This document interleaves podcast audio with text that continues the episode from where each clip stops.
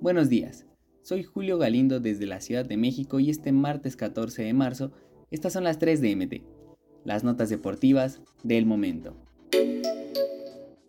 Pocho Guzmán y Henry Martín, los jugadores a seguir en el Clásico Nacional. Uno es el alma del Guadalajara y el otro pone a volar a las águilas. Víctor Guzmán y Henry Martín protagonizarán un auténtico choque de poder este fin de semana en el Clásico Nacional, en un duelo que enfrentará a dos mexicanos que pasan por un buen momento y que mantienen a sus respectivos clubes peleando en la parte alta de la tabla general en este clausura 2023.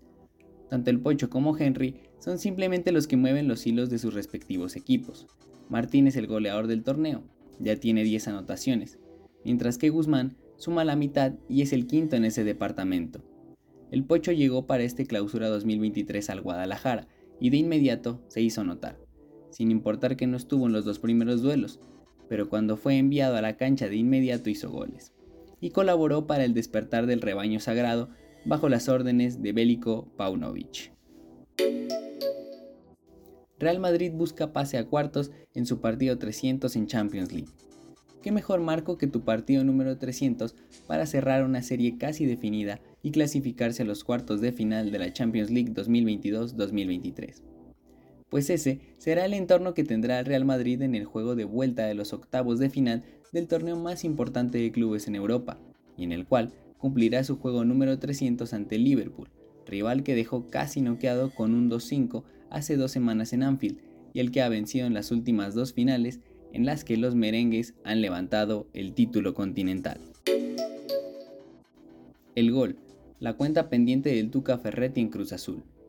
Ricardo Ferretti llegó a Cruz Azul a poner orden y darle otra vez resultados al equipo en busca de la clasificación.